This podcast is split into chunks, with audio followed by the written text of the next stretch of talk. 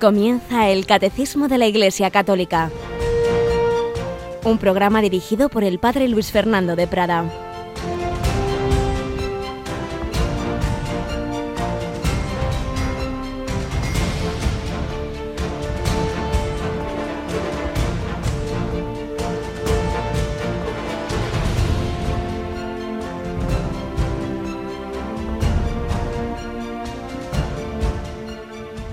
Alabados sean Jesús, María y José. Muy buenos días, querida familia de Radio María. Vamos adelante en este 9 de marzo de 2016 todavía en la novena de la gracia en honor de San Francisco Javier, hoy celebrando a ese niño que quiso ser santo y por la gracia de Dios y la intercesión de María así lo fue, Santo Domingo Sabio, uno de esos jóvenes a los que santificó otro grandísimo santo, San Juan Bosco.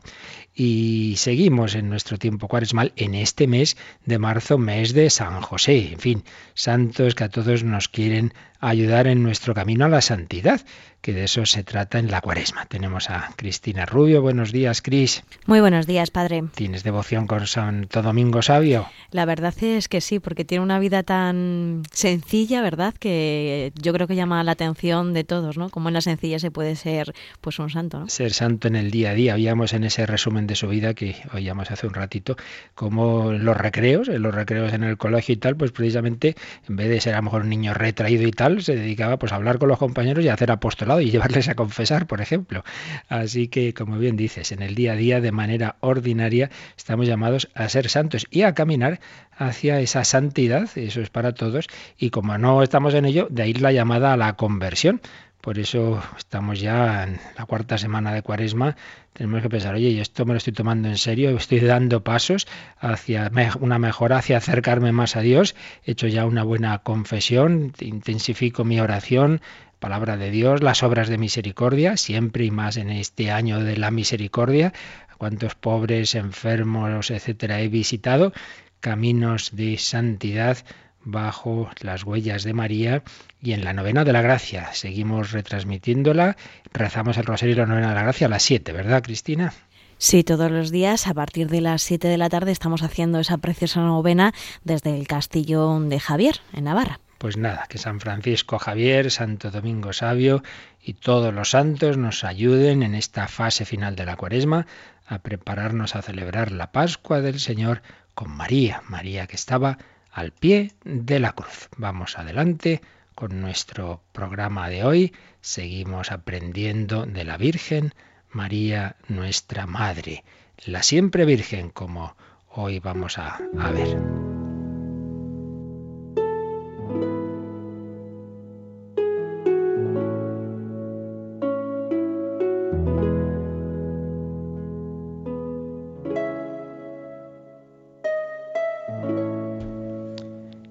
Estábamos viendo textos, textos de los últimos papas sobre la Virgen María y habíamos llegado ya al Papa Francisco, aunque estábamos en esa encíclica que precisamente fue, digamos, la transición entre el Papa Benedicto y el Papa Francisco, la Lumen Fidei, porque estaba prácticamente terminada por Benedicto XVI pero ya fue el Papa Francisco quien la asumió, quien la completó y quien le dio su propia autoridad. Y veíamos cómo al final de la encíclica, como es bastante habitual en los documentos pontificios, se hablaba de la Virgen María, una encíclica sobre la fe, pues lógicamente nos presenta a María como la creyente, feliz tú que has creído. Pero fijaos precisamente, ya en el número 59 nos va a hablar del tema que estamos tratando ahora, la virginidad de María, dice así este número 59 de la Lumen Fidei. Podemos decir que en la bienaventurada Virgen María se realiza eso en que antes he insistido, que el creyente está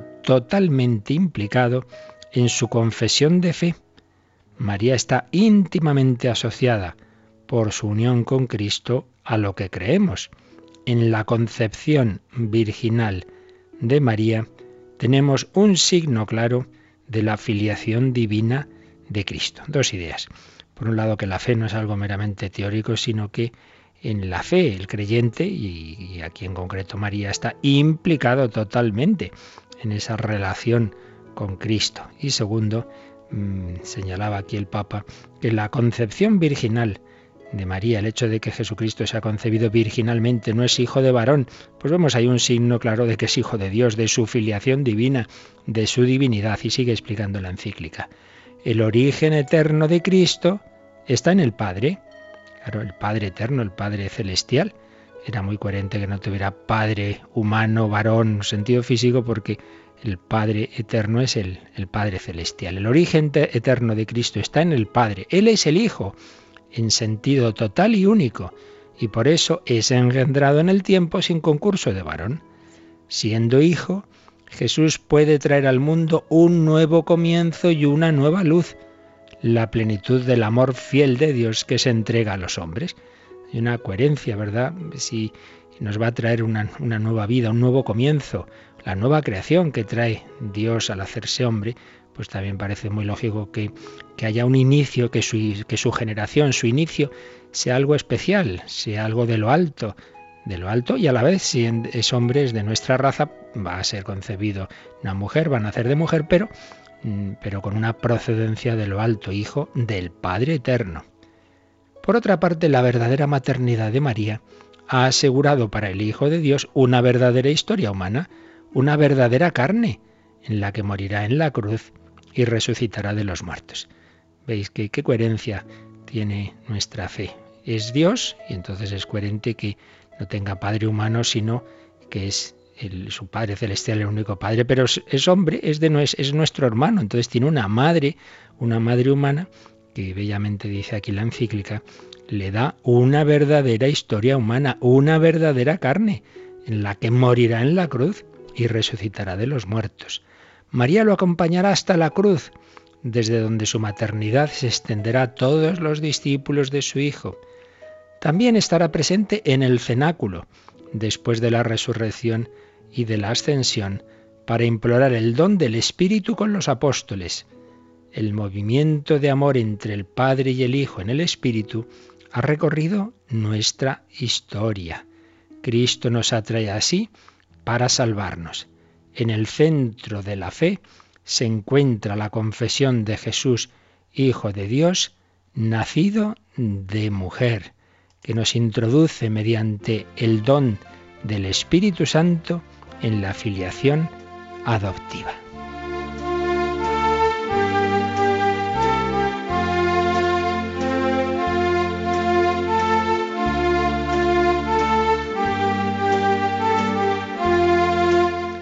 Y termina la encíclica Lumen Fidei con una oración a María, Madre de nuestra fe. Vamos a no simplemente leerla, sino a unirnos nosotros en oración a la Virgen. Madre, ayuda nuestra fe. Abre nuestro oído a la palabra para que reconozcamos la voz de Dios y su llamada. Aviva en nosotros el deseo de seguir sus pasos, saliendo de nuestra tierra y confiando en su promesa. Ayúdanos a dejarnos tocar por su amor para que podamos tocarlo en la fe. Ayúdanos a fiarnos plenamente de Él, a creer en su amor, sobre todo en los momentos de tribulación y de cruz, cuando nuestra fe es llamada a crecer y a madurar.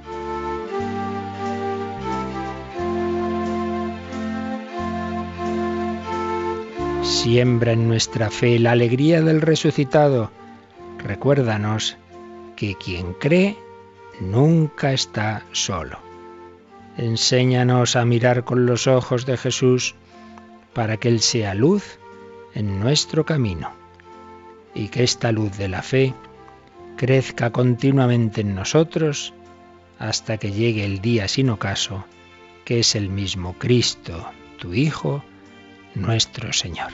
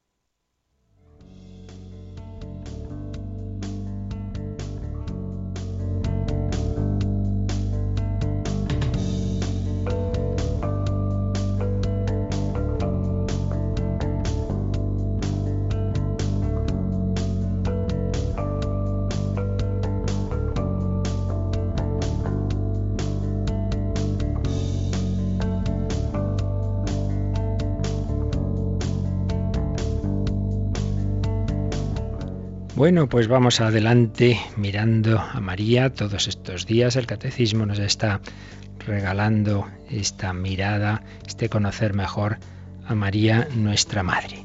Y estamos en ese tercer dogma, en esa tercera verdad que creemos sobre María. Habíamos visto la Inmaculada, Santa María, Madre de Dios, y estamos ahora con la virginidad de María. María es virgen, María es siempre virgen.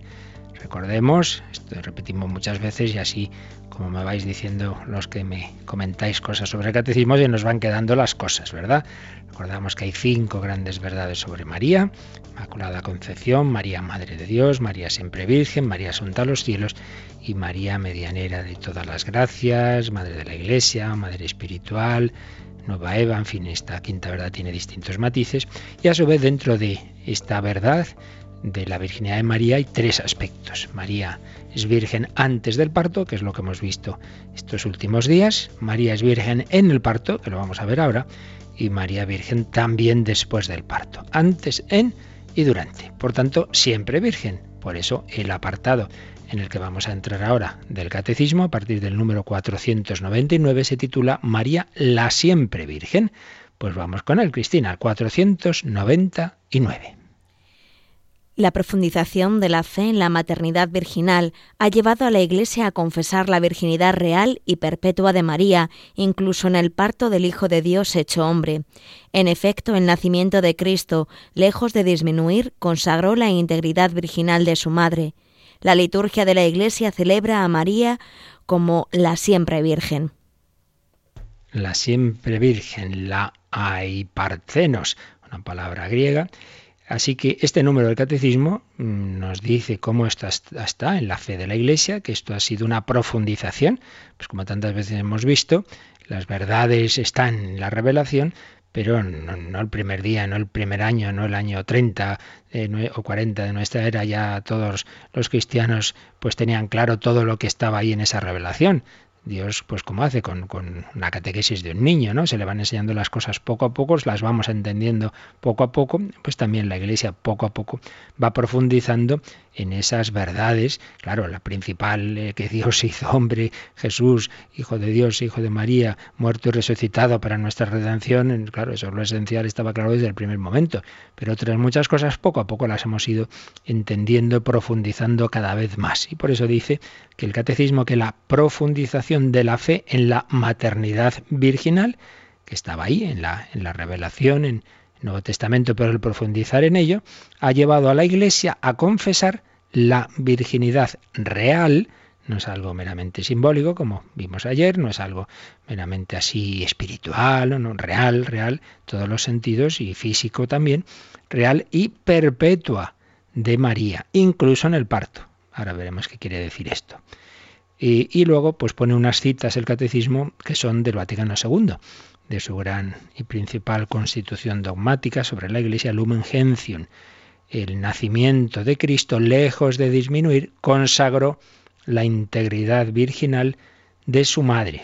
por cierto, esta expresión está recogida luego en el misal. En alguna de las misas de, María aparece esta, esta, idea de que el nacimiento de Cristo consagró la integridad virginal de María.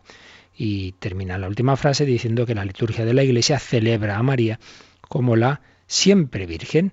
La, hay, partenos, una palabra griega, eh, que se traduce como la siempre Virgen, la profundización de la fe de la Iglesia. Bueno, pues vamos a ver cómo este libro, como se usado varias veces, la fe de la Iglesia Católica, eh, fue un gran legado que nos dejó otro gran teólogo jesuita, el padre Justo Collantes, fallecido hace unos años, y es una síntesis preciosamente hecha de los documentos del magisterio de la Iglesia. Entonces, dado que este número nos habla de cómo ese magisterio de la Iglesia ha ido profundizando en esta verdad, vamos a primero a, ver una rápida visión de conjunto de los, los pasos que hubo en esta profundización de la fe y luego lo explicamos un poquito más. Nos dice el padre Collantes, la virginidad de María en el parto en el sentido de un parto excepcional, fue afirmada ya desde muy temprano, a pesar de que esta afirmación podía dar pie a docetas y valentinianos para suponer que el cuerpo de Cristo no era real. Vamos por partes. Primero dice que fue afirmada ya desde muy temprano, y nos recuerda una cita, fijaos, de San Ignacio de Antioquía, ese mártir de los primerísimos tiempos, varias veces hemos citado aquí, que muere a principios del siglo II, el ciento y poco, no me acuerdo ahora mismo, es el 107. Y pues bien, San Ignacio enumera el parto como uno de los tres misterios escondidos en el silencio de Dios. Y hay otra obra de los primeros tiempos cristianos, las odas de, de Salomón, y en la Oda 19 se canta la concepción virginal y el parto maravilloso. Dice así, el Espíritu extendió sus alas sobre el seno de la Virgen y concibió y dio a luz y llegó a ser Madre Virgen con mucha misericordia y dio a luz sin dolor y lo guardó en la suavidad y lo mostró en la grandeza. Y otro de los padres más importantes de los primeros tiempos, San Ireneo, hablará del carácter insospechado, dice, del nacimiento de Cristo. Por tanto, algo que estaba en la primerísima tradición, en los discípulos de los apóstoles, esta fe en que el nacimiento de Cristo había sido excepcional, no solo la concepción, sino el nacimiento. Y esto que decía aquí el padre Collantes, de que ese, esa fe en un parto excepcional fue afirmada desde muy temprano, decía, a pesar de que esa afirmación podía dar pie a docetas y valentinianos para suponer que el cuerpo de Cristo no era real. Esto quiere decir, ayer también veíamos algo, de que estaba esa herejía que, decía, bueno, eso de que se había hecho hombre, parecía hombre, pero no era un cuerpo real, era un cuerpo así, pues como una especie de, de disfraz, ¿no?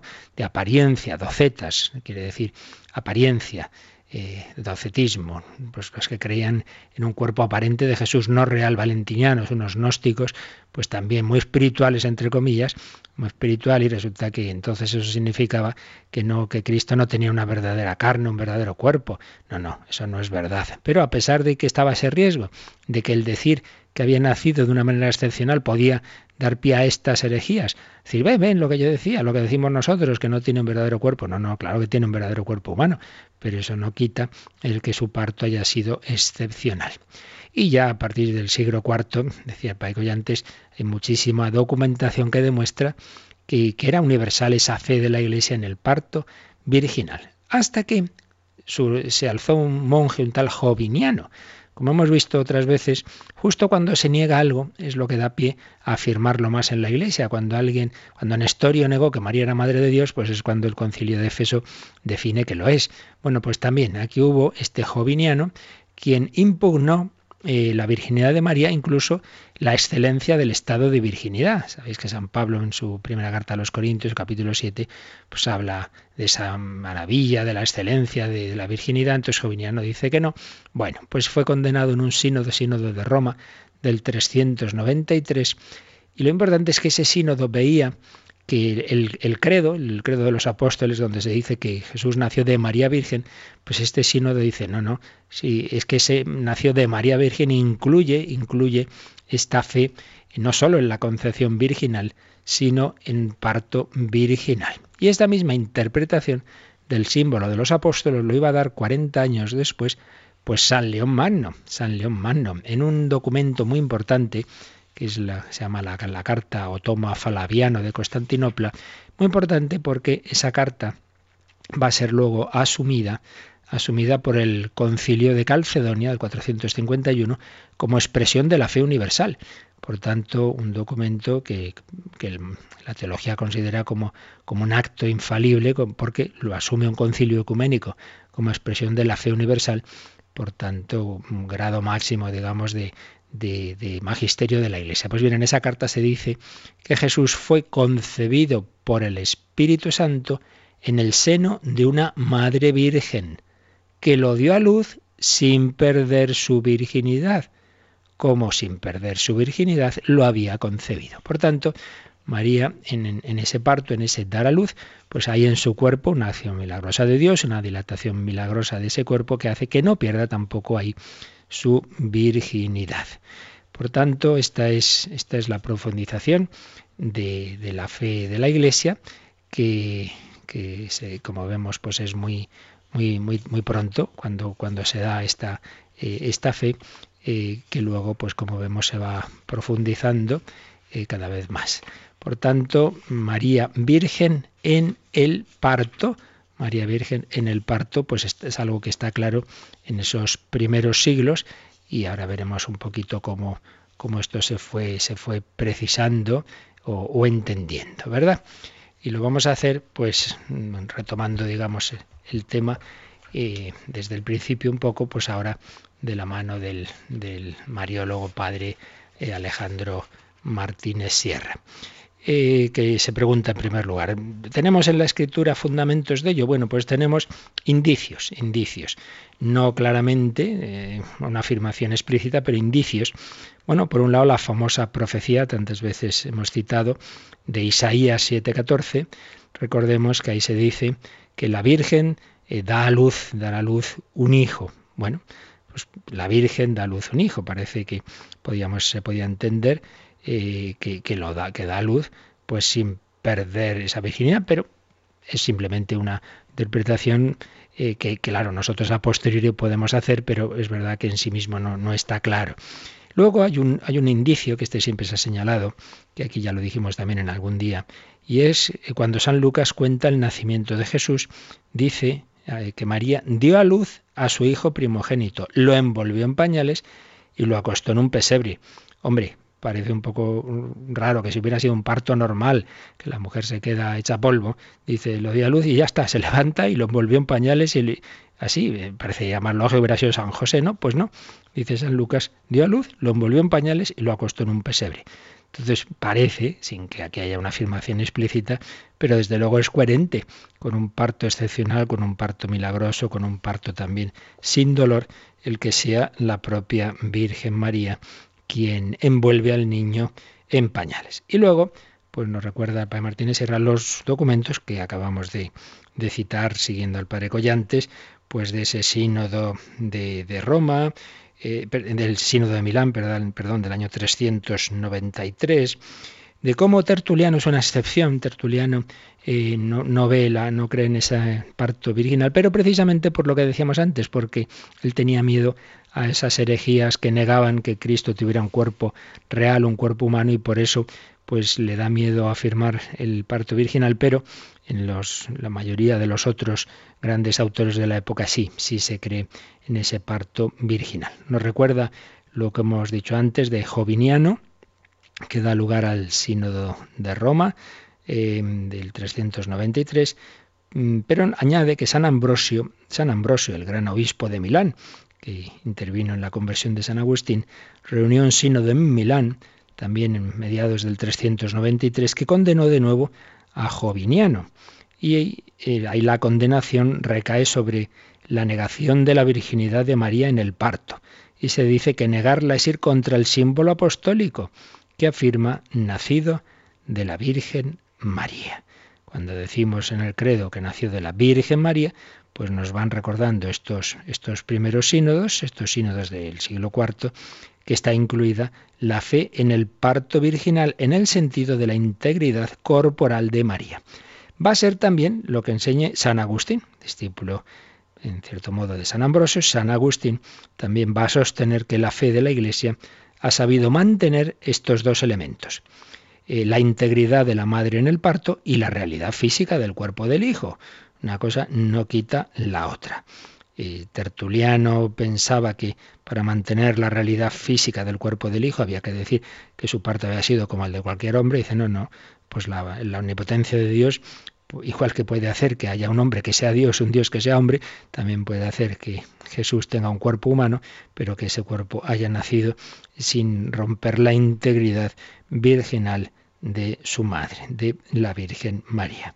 Y nos recuerda también este texto que decíamos de San León Magno. Pero seguimos adelante y vamos al primer concilio de Letrán del año 649. Y entonces ahí se dice lo siguiente, eh, que mm, vamos a cogerlo así, si alguno no confiesa, de acuerdo con los santos padres, eh, propiamente y según verdad, por la Madre de Dios, a la Santa y siempre Virgen María, como quiera que concibió en los últimos tiempos sin semen, por obra del Espíritu Santo, al mismo Dios Verbo, propia y verdaderamente, que antes de todos los siglos nació de Dios Padre e incorruptiblemente lo engendró, permaneciendo ella aún después del parto en su virginidad indisoluble, sea anatema.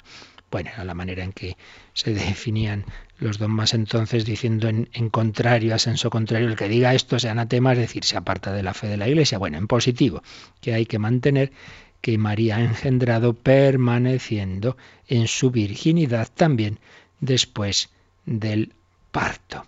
Y esta interpretación pues se va a repetir a lo largo de la historia hasta llegar al Concilio Vaticano II. Vaticano II que va a tener esa expresión que hemos visto antes que recoge el número 499 del Catecismo, que es el Hijo primogénito de María, lejos de menoscabar, consagró la integridad virginal de María. Así que esta es la fe de la Iglesia desde los primeros siglos hasta nuestros tiempos. Y como tantas otras cosas, pues ha sido tiempos recientes y sobre todo ya en el siglo XX, cuando se han dudado de esto, se han eh, propuesto otras interpretaciones.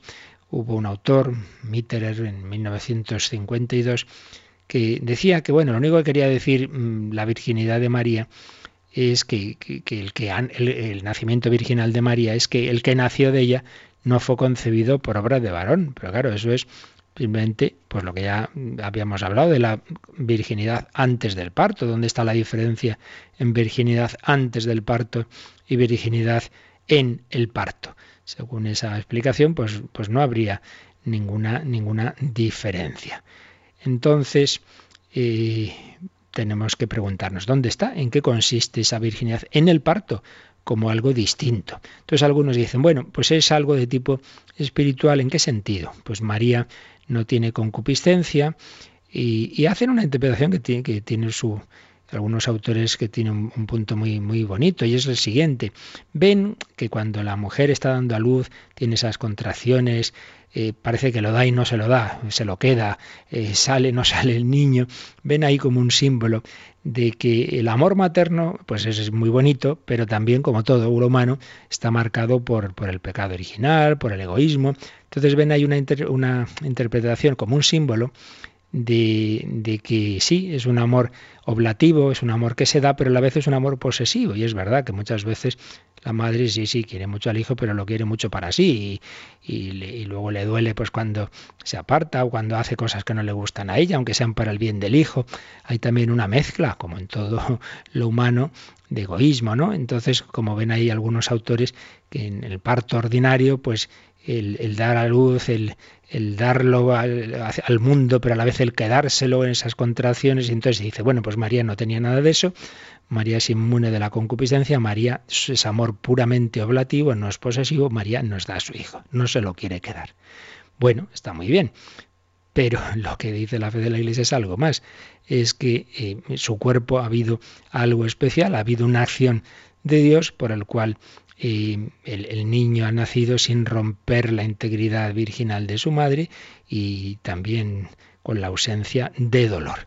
Por tanto, este sería el, sentido que ha visto la tradición, que, que, no se ha roto para nada la integridad física de María, que ha sido un parto eh, excepcional, milagroso, sin, sin, sin dolor. ¿Y, ¿Y por qué? Bueno, pues sería un milagro, un milagro solamente conocido por ella, ciertamente, y que luego pues ella ya se lo va a contar pues seguramente a, a San Lucas, va a ser algo que, que, quede ahí y que la Iglesia poco a poco va a ir profundizando, pero que era algo, un, signo que Dios le había dado a la Virgen María para que quedara en su cuerpo como una señal, una señal de esa acción de Dios, para que tuviera en su propio cuerpo una base sólida para su fe en su difícil vocación. Virginidad de María antes del parto, concibe por obra del Espíritu Santo, virginidad de María en el parto. María la siempre virgen y nos queda ver la virginidad de María después del parto. Pero vamos a mirar a esta mujer excepcional, vamos a mirar a la Virgen María, a la siempre Virgen María, vamos a pedirle que nos ayude a tener esa mirada de fe, de pureza, este mundo tan erotizado que se ríe de estas cosas que estamos explicando aquí, pues pedimos a María que nos ayude a tener su mirada, bienaventurados los limpios de corazón, porque ellos verán a Dios.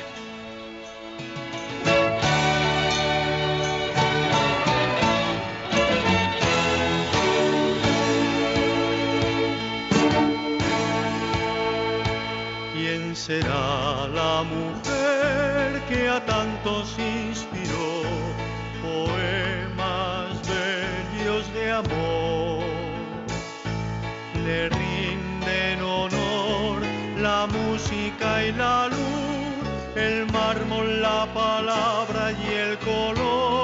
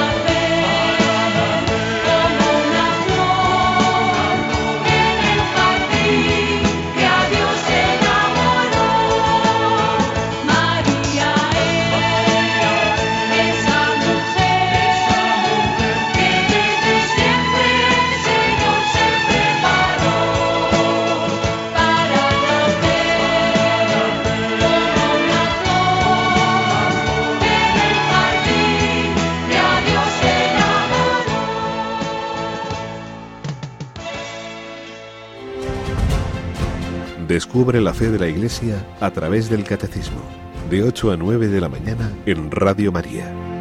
Jesús nació como una flor en el jardín que Dios se preparó. De esa mujer, la mujer más influyente, más poderosa de la historia, ha sido la portada de una famosa revista internacional publicada en Estados Unidos. Pues es verdad, y desde luego con muchísima diferencia, la mujer más invocada, representada, cantada, rezada, eh, pintura, escultura, en fin, se cumple la palabra de María. Pero ¿quién lo iba a decir? Si esto es que, es que hay que hay que no, no querer ver la verdad para, para no reconocer la divinidad del, del Evangelio, la, su origen sobrenatural, que lo que dice una mujercilla desconocida en aquella época en una aldea de, de Israel, cuando dice María, bienaventurada me dirán todas las generaciones, quien lo oyera para allá diría, ¿esta qué dice? Pues míralo, 20 siglos después, así está siendo. Bienaventurada están diciendo todas las generaciones invocando a María, el nombre de, de, mujer más repetido en la historia. María nuestra madre, María, la madre de Dios, María, la siempre virgen. Bueno, entonces, virgen antes del parto, virgen en el parto, virgen después del parto. Es decir, que después tampoco tuvo ninguna relación física, corporal, eh, matrimonial y no ha tenido más hijos. Entonces, pues viene la típica pregunta, pero ¿no dice el Evangelio que Jesús tenía hermanos? Pues vamos a ver, Cristina, llegamos a un número aquí muy redondo del catecismo, el número 500. Así que ya podemos acordarnos. ¿Dónde habla el catecismo de los hermanos de Jesús? El número 500, no el 600, ¿eh? que teníamos los españoles hace bastantes años. El 500. Vamos a por él. Venga, vamos a por él. A esto se objeta a veces que la Escritura menciona a unos hermanos y hermanas de Jesús. La Iglesia siempre ha entendido estos pasajes como no referidos a otros hijos de la Virgen María. En efecto, Santiago y José hermanos de Jesús, en Mateo 13:55, son los hijos de una María discípula de Cristo que se designa de manera significativa como la otra María. Se trata de parientes próximos de Jesús, según una expresión conocida del Antiguo Testamento. Pues sí, esto ya lo, vimos cuando estuvimos viendo los textos del Nuevo Testamento sobre María y concretamente cuando vimos el de la cruz. María al pie de la cruz se habla de esa otra María. Pero vamos de nuevo a ver cómo lo, lo, lo expone este tema el padre Alejandro Martínez Sierra, esto de los hermanos de Jesús. Pero antes de los hermanos, eh, hay otros textos que también uno a veces le pueden hacer dudar, como Mateo 1.25, donde se dice que, San José, pues después de que ya el ángel le dice que, que, María está encinta por obra del Espíritu Santo, dice, entonces no la conoció, no conoció a María, ya sabemos, hemos dicho, conocer en este contexto es el conocer físico, el conocer de tipo matrimonial, no la conoció hasta que dio a luz a su hijo. Entonces dice, ah, entonces después sí, no, no, estos los que saben griego ya, ya dicen, no, es que sería mejor traducir de esta manera, sin haberla conocido, dio a luz a su hijo, no es que después sí. Eh, la expresión griega ou, pero bueno, aquí no vamos a entrar en cuestiones técnicas, no sugiere nada de lo que acontece después. Simplemente lo que Mateo está diciendo es que Jesús no ha nacido por obra de varón, que ha nacido sin que San José tuviera relación con María. Mateo 1.25. Lucas 2.17 dio a luz a su hijo primogénito. Ah, primogénito, el primero, entonces luego hubo otros. Pues tampoco. Primogénito es un término, una, expresión técnica, digámoslo así, consagrada en el pueblo de Israel, para que, está ya desde, desde los libros de, de, cuando iban por el desierto, el Levítico, etcétera, que, que hay que consagrar a Dios el primogénito, haya después otros hijos o no. El primogénito es el primogénito, es el, el, el, el hijo que Dios ha concedido, el primer hijo, y luego puede que haya segundo, tercero o no lo haya, pero sigue siendo el primogénito, consagrar al primogénito. Y si alguno lo duda, como tantas veces la arqueología ha venido en auxilio de la verdadera ciencia y de la verdadera fe. Y es que apareció por los años treinta y tantos en una excavación arqueológica una tumba en Israel que, de una mujer y que ponía el nombre de la mujer y decía eh, murió al dar a luz a su hijo primogénito. Por tanto, difícil que después tuviera otros hijos, dado que murió al dar a luz a su hijo primogénito. Era el primogénito, aunque luego no tuviera otros. Bien, y ahora ya yendo a lo que este número 500 nos dice de, los hermanos de Jesús, pues explica detalladamente el padre Martínez Sierra. Por un lado, la palabra en griego es adelfos, la palabra griega adelfos, sí, esa palabra en sí misma significa hermano, hermano carnal. Pero, claro, siempre tenemos que ver que el, el griego del Nuevo Testamento está traduciendo el, lenguaje semítico, el lenguaje arameo o hebreo que, se usaba y, que era, digamos, la, fuente, ¿no? La fuente de, de las fuentes de, que luego mm, dan lugar a los evangelios. Y en la palabra hebrea que está detrás es una palabra que significa pariente en general. Puede ser hermano carnal, puede ser primo, y de hecho, en, la, en el lenguaje de la Biblia, tanto hebrea como griega, pues ese término hermano tiene un- una, amplia, una amplia gama de significados y desde luego el de pariente, hay muchos casos muy, muy claros, ¿no? Por ejemplo, eh, Abraham y Job, se dice a veces que son hermanos cuando sabemos que eran tío y sobrino. Es decir, esto es algo bastante, bastante habitual. Y esa amplitud del propio término adelfos se encuentra en otros libros, no solo el Nuevo Testamento, se encuentra en Flavio Josefo, se encuentra en diversos papiros. Y puede ser una consecuencia de la polivalencia con que también se usa el término hijo. Se dice, pues los componentes de un clan son todos hijos. Hombre, no, todos son hijos, son hijos, sobrinos, nietos, pero se usa en un sentido amplio hijos, bueno, pues análogamente. Si todos somos hijos del iniciador de este clan, aunque yo no sea hijo de este señor, sino simplemente descendiente en algún grado o sobrino, etcétera, pues también la palabra hermano tiene esa misma polivalencia.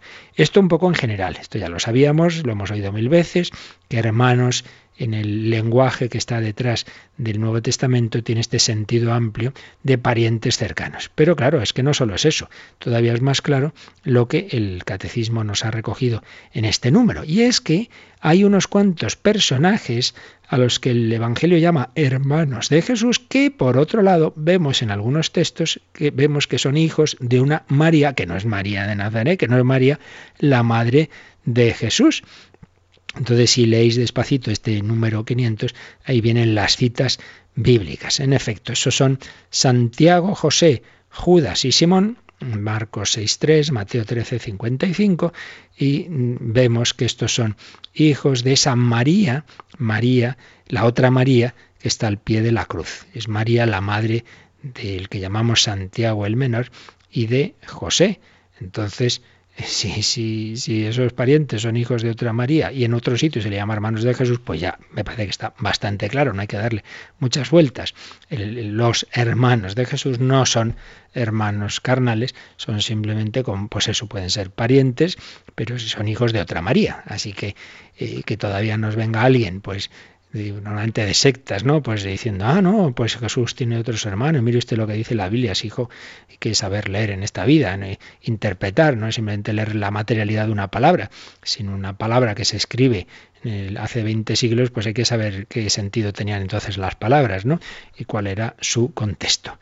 Pues esto es lo que aparece en el, en el Evangelio. También eh, fijaos que en, Marcos 6.3 se le llama a Jesús el Hijo de María. El Hijo de María, dice el Padre Martínez Sierra. Hombre, si Jesús tuviera más hermanos diría un Hijo de María. Pero no, es el Hijo de María. Bien, y, y termina el Padre Martínez Sierra haciendo una reflexión sobre el significado que esto realmente es importante, ¿no? ¿Qué, qué sentido? Porque claro, todos los dogmas de María, todas las verdades de María, tenemos que pensar que no son simplemente porque sí, ¿no? Y no son simplemente algo para ella, sino son siempre un, nos quieren decir algo y son un modelo también. María, no lo olvidemos, pues es tipo de la Iglesia y por tanto modelo de la Iglesia que cada uno según nuestra vocación, pero que de alguna manera a todos nos quiere enseñar algo, quiere ser modelo para todos. ¿Qué sentido tiene esta virginidad de María, esta virginidad perpetua? Pues tenemos que darnos cuenta que su sentido está en que María ha sido llamada a, a consagrarse a Dios. María vive toda para Dios desde, desde su infancia.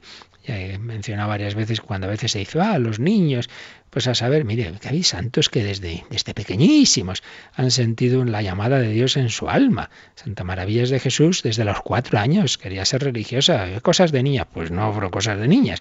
Así lo vivió toda su vida y no pudo irse al Carmelo hasta ya cierta edad, 27 años me parece recordar, pero lo, llevaba en el alma y vaya que se vio que era vocación verdadera en su vida y cuando ya va a morir dice esa expresión que recogió, me acuerdo, Juan Pablo II en la homilía de beatificación, qué felicidad morir carmelita.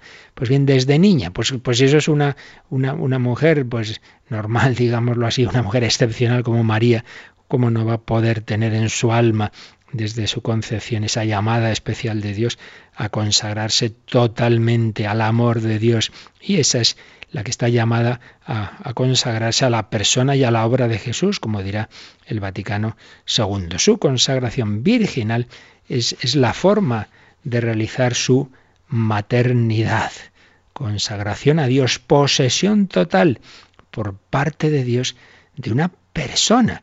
Lo físico es parte de esta verdad, ya lo hemos repetido, hay que tener cuidado con, con interpretaciones falsamente espiritualistas, pero es verdad que lo físico no deja de ser un signo de algo espiritual y es que lo importante es eso, el, ese amor totalizante hacia Dios, que aunque Israel valoraba tanto el matrimonio, fijaos que hay una tradición rabínica que afirmaba que Moisés, después de la visión de Dios en la zarza, guardó continencia.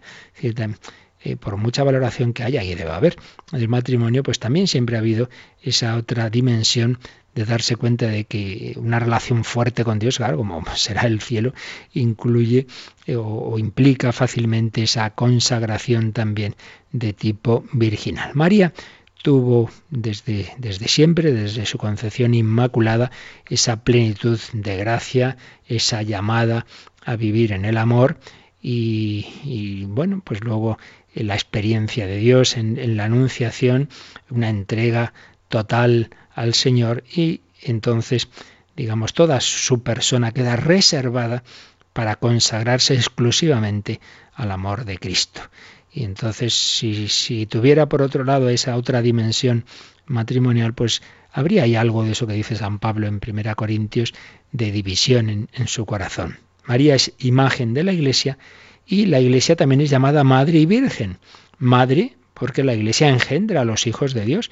Por, por, la predicación, por los sacramentos, el Espíritu Santo se une a la Madre Iglesia y entonces en el bautismo y los demás sacramentos renace el hombre nuevo. María, la Iglesia es madre, pero la Iglesia es también virgen, es fiel a la palabra recibida por Cristo, la conserva íntegra. María, madre y virgen, es tipo, es modelo de la virginidad en la Iglesia.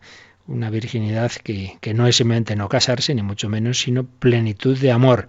Y todo verdadero amor es fecundo. Por eso la verdadera virginidad es fecunda es, es si no de una manera física como en los padres, pero hay esa fecundidad de, de, de, ayudar, de llevar el amor de Dios a tantas personas, pues cuantísimas personas consagradas a Dios en la vida religiosa o no, en las parroquias, pues personas que, realizan una labor maravillosa de catequesis, de visitar de enfermos, de atención a pobres, pues que viven una virginidad consagrada a Dios en el mundo, pero muy fecunda teniendo el ejemplo de María, María Virgen, María Madre. En ella su amor maduró en el fruto de su seno, Jesucristo, menudo fruto.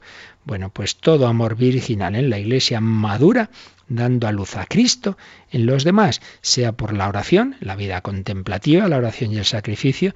Santa Teresita se sentía madre de almas y Santa Teresa pues dice a sus monjas que ellas tienen que ser esa especie de retaguardia de los sacerdotes que están ahí en primera línea, pero nosotras desde aquí les ayudamos. Pues no, no, la oración cristiana no es, es simplemente para nosotros, para, para mí, no, no, es fecunda, piensa en los demás. Virginidad, maternidad, virginidad fecunda, maternidad espiritual de María y de la Iglesia y por tanto llamados todos nosotros a tener, cada uno según nuestra vocación, un amor al Señor, una consagración a Él que implica una fecundidad. Bueno, pues lo vamos a dejar aquí, aunque todavía profundizaremos más en eh, mañana, si Dios quiere, en lo que significa esta, virgin, esta maternidad virginal de María, pero bueno, ya hemos visto ya el 499 y 500 eh, lo que significa María siempre virgen. Ya habíamos visto que es virgen antes del parto, hoy hemos visto que lo es en el parto, un parto milagroso, un parto que nos rompe la integridad corporal de María, un parto sin dolor, y virgen después del parto. Tampoco después del parto tiene ningún tipo de relación eh, física marital. Eh, los hermanos de Jesús son parientes de Jesús. En algunos casos incluso sabemos que su madre es esa otra María que está ahí al pie de la cruz. Virgen, antes, en y después del parto. María, siempre virgen. Bueno, pues lo dejamos ahí y nos quedamos de nuevo contemplando a María, dando gracias con ella al Señor por las obras que ha hecho en su vida y si queréis alguna consulta, pues ahora la podéis hacer. Participa en el programa con tus preguntas y dudas. Llama al 91 153 8550. También puedes hacerlo escribiendo al mail catecismo arroba radiomaria.es. Catecismo arroba radiomaria.es.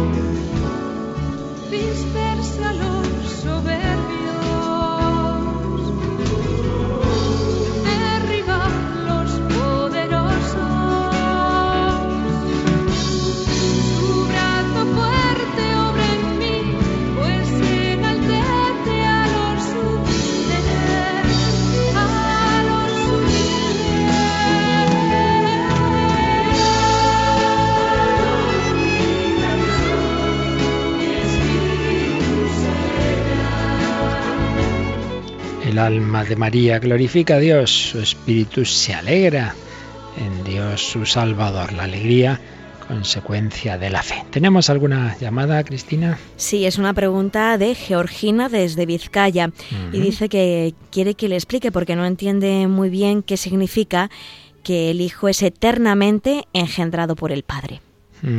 Esto lo vimos cuando explicamos la, la Trinidad y ahora en dos palabras. Bueno, pues que hay un principio sin principio, el Padre que eternamente está engendrando al Hijo. ¿Qué quiere esto decir? Vamos a ver, hay una analogía dentro de, claro, de que aquí andamos en el misterio de Dios y nunca vamos a meter a, Dios en nuestra cabecita, ¿no? Pero bueno, una analogía que pone San Agustín eh, nos puede iluminar, ¿no? Eh, aquí estoy yo y yo genero una idea de mí mismo. Yo tengo una idea de mí.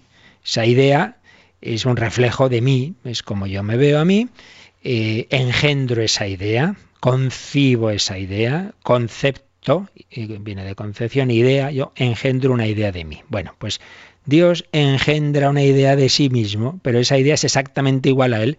El Padre es, engendra una idea de sí que es exactamente igual a Él. Es por tanto también persona, es infinito como es Él, eh, es un reflejo pleno de Él. Entonces esto no es que primero, eh, primero está el Padre y luego está la idea, no, no, es que eternamente, simultáneamente, el Padre engendra la idea de sí un poco por ahí. Eternamente el Padre tiene un, reflejo. Tú te pones en el espejo y ahí está tu, tu, imagen, ¿no? Bueno, pues eternamente el Padre tiene esa imagen de sí, que es el mismo reflejado, el mismo engendrado, el mismo concebido de su entendimiento. Su, su entendimiento pues da esa idea de sí mismo que es su propio Hijo. En fin, por ahí va la cosa.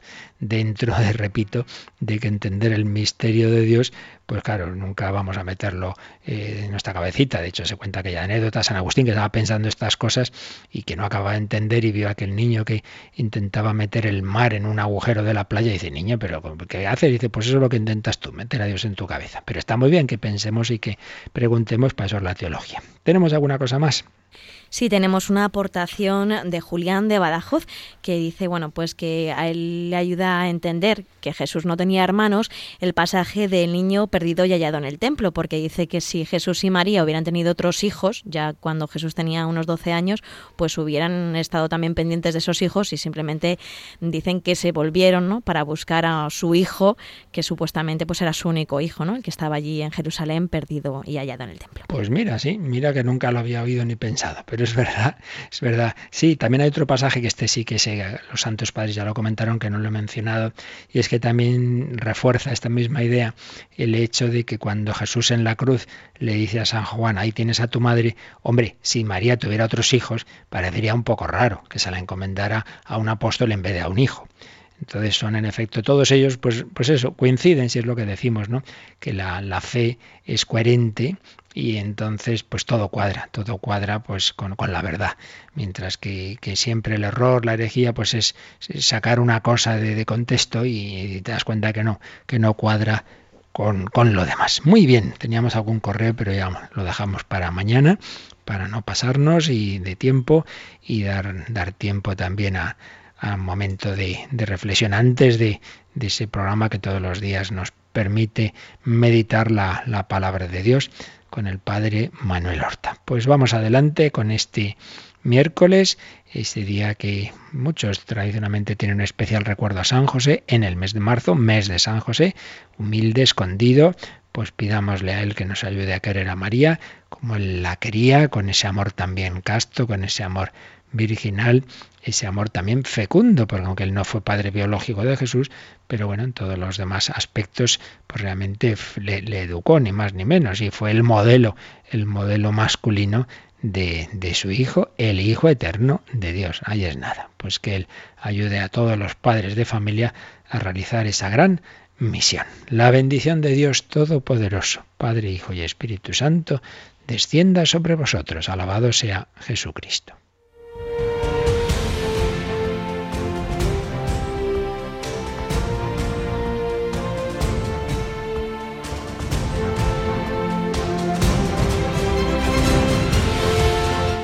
Han escuchado en Radio María el Catecismo de la Iglesia Católica, un programa dirigido por el Padre Luis Fernando de Prada.